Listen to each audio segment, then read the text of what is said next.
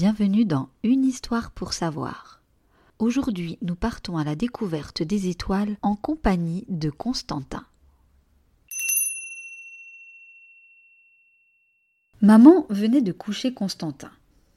Lui n'était pas vraiment d'accord avec cette idée, et s'il pleurait assez fort, maman reviendrait, il le savait. Alors, cramponné au barreau de son lit, Constantin cria de toutes ses forces. Mais personne ne semblait l'entendre. Alors il bomba le torse, inspira bien fort et redoubla de cris. Décidément, maman ne semblait pas comprendre. Cette fois-ci, il ajouta des larmes à sa petite comédie. Enfin un bruit. Quelqu'un était là. Constantin ravala ses sanglots et essuya ses yeux pour y voir un peu mieux. Ce n'était pas sa mère qui était apparue. C'était un étrange monstre poilu. Il était couvert d'un pelage vert brillant comme les bijoux de maman. Il braquait sur Constantin deux énormes ronds éclatants qui semblaient être des yeux. As-tu enfin fini, jeune capricieux? dit le monstre agacé. La nuit est tombée. Tes yeux devraient être fermés. Qui êtes-vous et que faites-vous ici? répliqua Constantin en retrouvant ses esprits. Sortez de ma chambre, vous me gênez. Ma maman va arriver. Le monstre rutilant secoua vigoureusement la tête, déclenchant dans le même temps un tintement de clochette. Dans ce bruit délicat, il fit quelques pas et se retrouva dans le lit, juste à côté de notre jeune ami.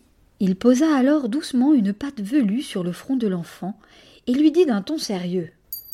Tu ne dors vraiment pas Et je peux te toucher? Voilà qui est bien fâcheux. Si je suis dans ta chambre, alors c'est un problème, à n'en point douter. Car j'habite dans tes rêves, pas dans ta maison. Je voudrais rentrer maintenant. Alors rendors-toi, s'il te plaît, petit garçon. Il ne me plaît pas, répondit Constantin en croisant les bras. Je ne dormirai pas. Dans ce cas, tu ne me laisses pas le choix. Le monstre s'ébroua, faisant tinter à nouveau ses clochettes. Puis, aussitôt s'envola par la fenêtre en tirant Constantin par le bras. Où m'emmènes-tu? cria le jeune garçon qui regardait en bas disparaître sa maison. Le monstre l'entraînait à une vitesse folle droit vers les étoiles. Nous allons trouver Dame Lune lui cria le monstre, dont les poils verts chatoyants étaient devenus des plumes légères ondulant dans le vent. C'est Dame Lune qui endort les enfants. C'est elle aussi qui garde les clés du monde des rêves. Elle t'endormira et me ramènera chez moi. Mais Constantin ne l'écoutait déjà plus. Il préférait tendre la main aux astres, car ils étaient à présent tout à fait dans l'espace. Malgré la vitesse, il salua l'étoile Antares qui lui sourit gentiment. Puis il croisa Aldébaran, l'étoile majestueuse et lumineuse qui s'enfla de plaisir à son passage.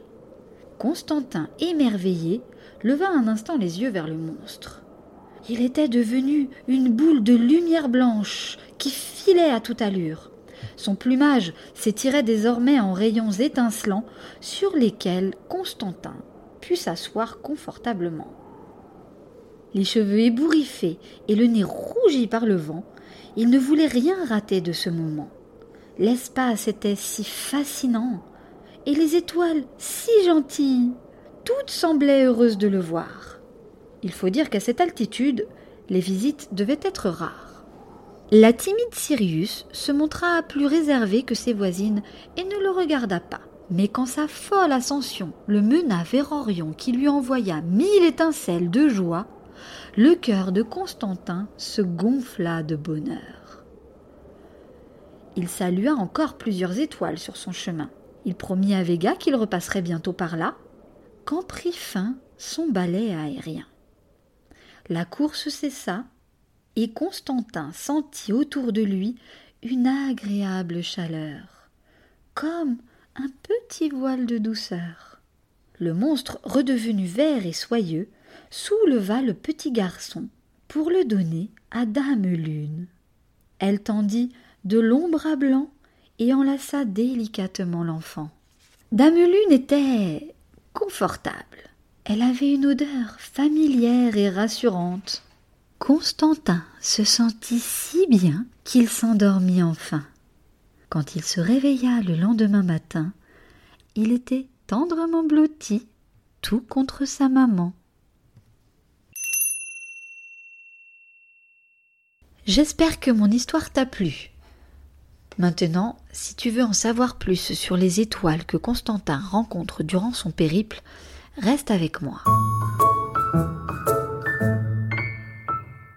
Tu viens d'écouter l'histoire de Constantin qui traverse l'espace et y rencontre des étoiles. Il les salue au passage et les trouve très sympathiques. Mais qu'est-ce que c'est au juste une étoile? Est-ce que les noms de l'histoire sont vraiment des noms d'étoiles? Eh bien une étoile, c'est une énorme boule de matière qui brûle et qui se déplace dans l'espace. C'est parce qu'elles brûlent qu'elles émettent de la lumière. Selon la matière et les gaz qui la composent, sa couleur peut être blanche, rouge, orange ou même bleue. Certaines étoiles sont tellement loin de la Terre que nous ne voyons leur lumière qu'après plusieurs centaines d'années. C'est le cas notamment de certaines étoiles qui composent la constellation d'Orion. Et oui, Orion n'est pas une étoile, c'est un groupe d'étoiles. On appelle cela une constellation. Dans cette constellation, il y a Rigel, c'est une étoile bleue super géante qui se situe par exemple à 864 années-lumière de la Terre. Cela signifie que sa lumière que tu observes dans le ciel a été émise il y a plus de 800 ans.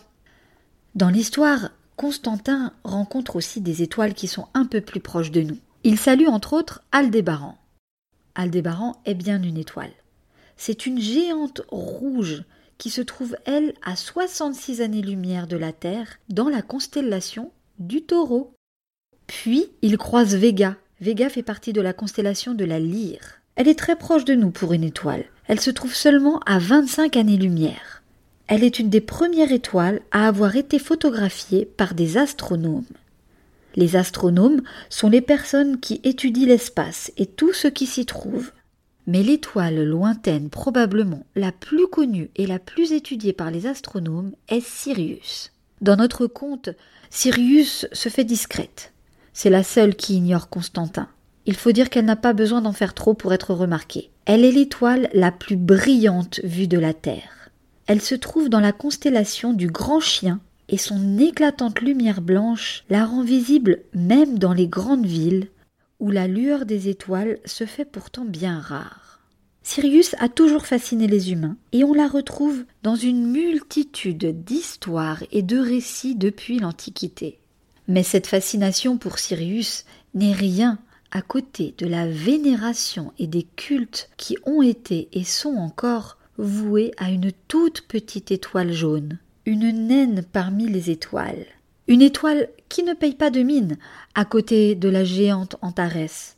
Mais cette étoile est si proche de nous qu'elle nous éclaire de sa lumière, qu'elle nous réchauffe de ses rayons et que sans elle la vie sur la Terre n'existerait probablement pas.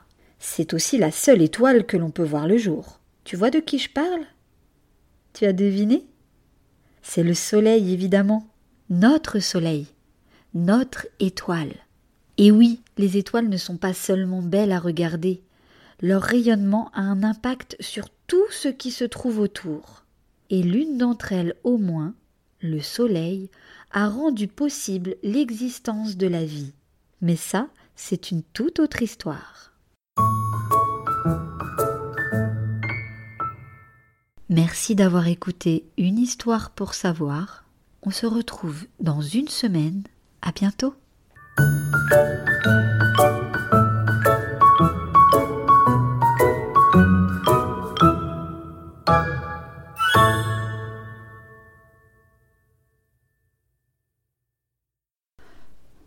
Constantin et les étoiles était une histoire écrite et racontée par Nadège Apti.